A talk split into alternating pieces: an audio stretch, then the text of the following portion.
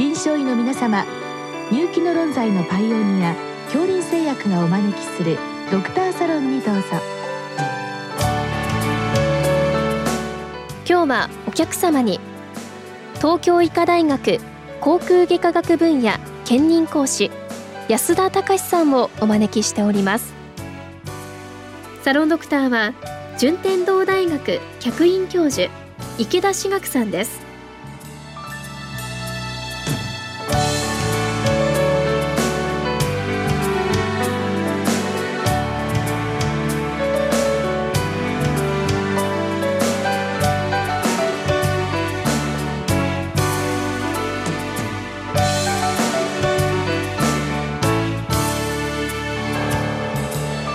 では安田先生よろしくお願いいたします。よろしくお願いいたします。今日はあの再発性アフタ性口内炎についてご質問来ておるんですけれども、はい、えっ、とまずどんな疾患なんでしょうか？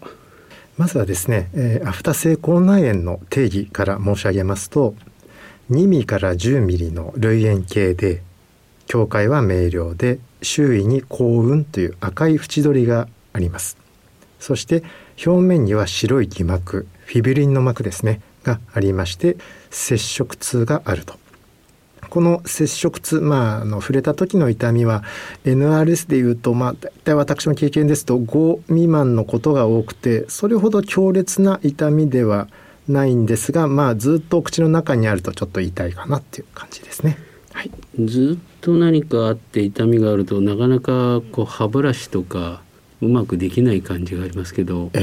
やはり口腔内ってまあいろんな菌がいますよね、はい、そうするとそこにやはり二次感染も生じて悪化させたり遷延化するっていうことになるんでしょうか？はいえーと、そのように考えております。あの先生のおっしゃる通りあのカンジダ菌やですね口腔常在菌もですねあのその潰瘍の表面に、えー、居座って微小感染を引き起こして、まあ、二次的な感染ですねで治癒の遷延を引き起こしているような病態があると考えております。それでご質問にもあの原因って書いてあるんですけど、これは分かってるんでしょうか？原因はですねあの不明であのずっとわからないままですね。はい。でもまあ何か教科書なんかでもこうストレスとかちょろっと書いてあったりするんですけども、はい、実際にはストレスとか関係するんでしょうか？はい、えっと、そこが臨床でのポイントだと私も考えているんですが原因は不明であれどあのストレスのようなですね複合的な、まあ、就職因子がありましてあのよく私が、まあ、歯科医師ですからよく考えてみるのが、えー、患者さんの歯の位置ですね。で歯とその潰瘍のあるアフタ性口内のある位置と考えてみますと噛み締めが原因なのじゃないか。あとほっぺたをこう吸引して歯に押し付けているのではないかとかあとは舌にあのアフタがある場合には舌の異常周壁や唇に、えアフタがある場合には唇を無意識に吸っている人作家している人っていうのが、えー、非常に多いように感じております。じゃあある意味でこう歯並びであるとか、はい、まあ、よく刃の方ね飛び出してたりしますよね。それとかあと癖なんでしょうか？よく唇を噛むとか噛みしめるとかってございますよね、はい、そうですね。その無意識にやってることがある程度アフタの再発を誘導しているということなんでしょうか？はい。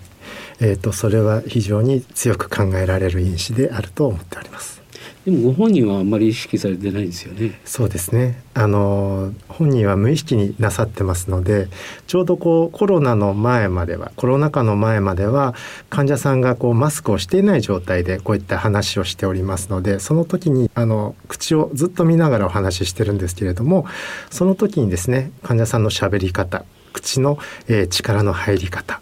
あとは知らないうちにこうベロを押し出していたら知らないうちに過信や上心を噛んでいたりっていうところであの病態を見抜くといいますか推測するっていうのがよくやっていたんですがちょっとコロナ禍はなかなか難しいです。うん、そうですねマスクで隠してますね。はい、であのご質問にも鑑別疾患って書いてあるんですけどもどのようなものがあるんでしょうか？もちろん、えー、がんなどの悪性疾患ですねもうあのそれは一番最初に考えないといけなくてまずよく触ってみて先ほどの、まあ、類円形だったり周囲に幸運がある表面に白い偽膜があるかないかっていうところでまずは最初のハードルといいますか、えー、悪性腫瘍の鑑別をなんとなくします。であとはもちろん細胞診もしますし必要があれば整形もするんですが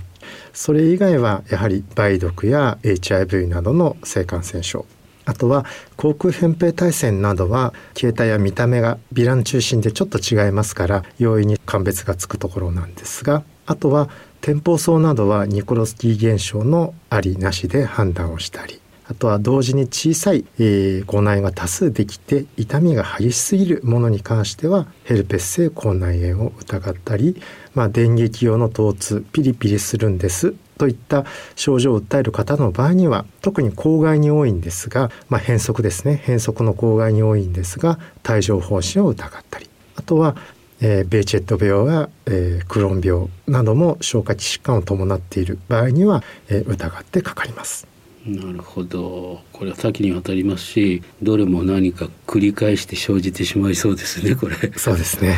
だからあの再発性アフター性口内炎って言いますけどちょっと危ない病気も考えておかなきゃいけないわけですね。おっしゃる通りだと思います。まあ、特にあの先生のところに来られる方って、まあ、いろんな治療をされたりあるいは再発を繰り返してあの先生のところに行かれると思うんですけれどもあの治療法としてどのように対処されるんでしょうか、はいまずはどの教科書を見ても、えー、アフタ性口内炎の治療法としては、まあ、ステロイドの軟膏ですねだったりステロイドの噴薬ということが書いてあるんですがちょっとそこが私としては落とし穴だと思っているところなんですがあの患者さんの口腔内口腔清掃状態があまりよろしくない方がいらっしゃいます。そういった方の場合には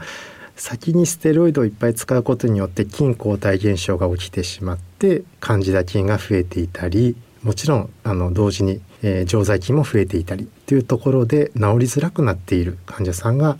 多ございます。そういった場合には先に、えー、細菌検査をしつつ、まあ、抗真菌薬などを使ったり、えー、ペニシリン系の抗菌薬などを使ったりして、えー、なんとなく梅雨払いのような、えー、気持ちで考えてるんですがそういったところをあのケアしておきながらステロイドに移行するということが多いです。でその場合はやはりステロイド軟膏よりは噴霧の方なんでしょうか？そうですね。えー、当東京医大の口腔外科にですねあの来院される前ですね開業医の先生方あとはもしくはご自身のご判断でもうすでに軟膏を使っている方がステロイドの軟膏を使っている方が多いので私が使うのは必然的に噴霧薬でいくことが多いです。まあ、それにしてもその前にあの二次感染を制御しといてそれからステロイド踏むということなんですね。はいでやはり患者さんたちやはり先生のところにあの行かれるのはやはり再発するんだっていうことだと思うんですよねメインのものって。はい、でその原因としていろいろストレスとかあるということなんですけども、はい、その再発っていうのがどのくらいなのかあるいはどうやって再発を防いでいくんでしょうか？はい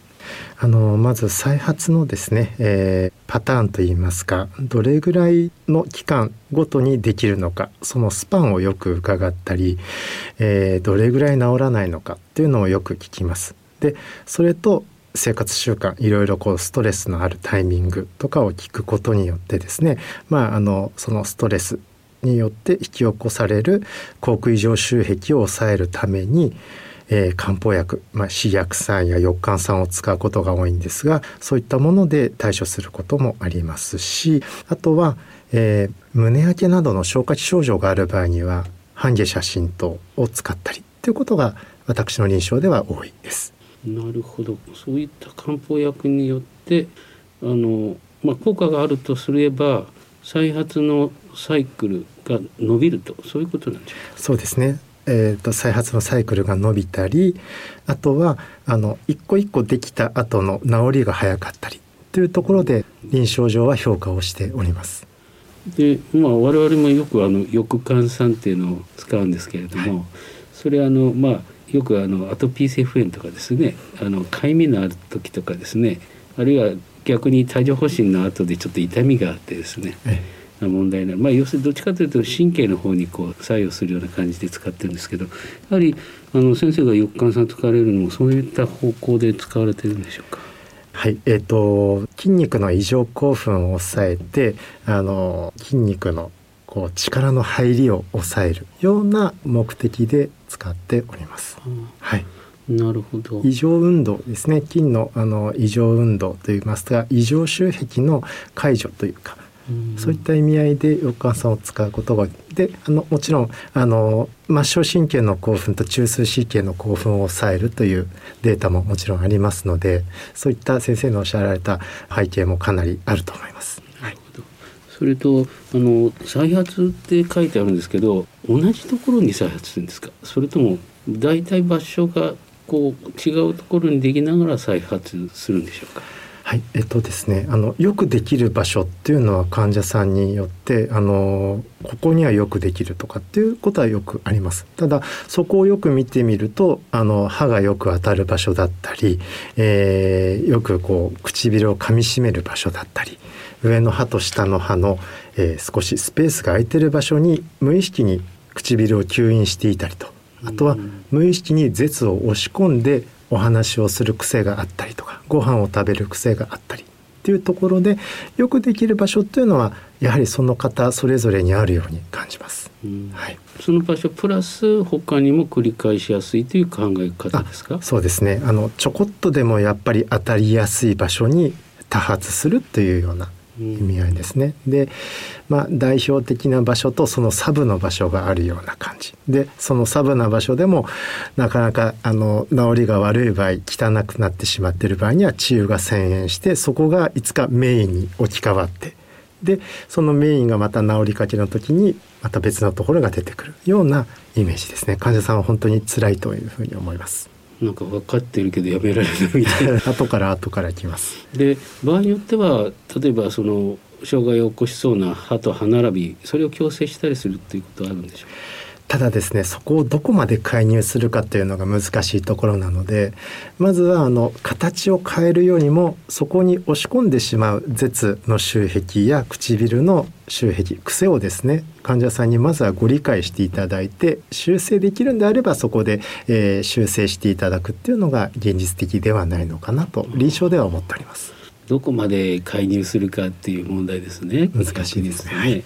もうなかなか癖みたいなとこがあるとこうなってるよって言ってもなかなか患者さんやめられませんよね。そうですね、はい、そこも何か難しいとこですね、はい、どうもありがとうございました。ありがとうございました。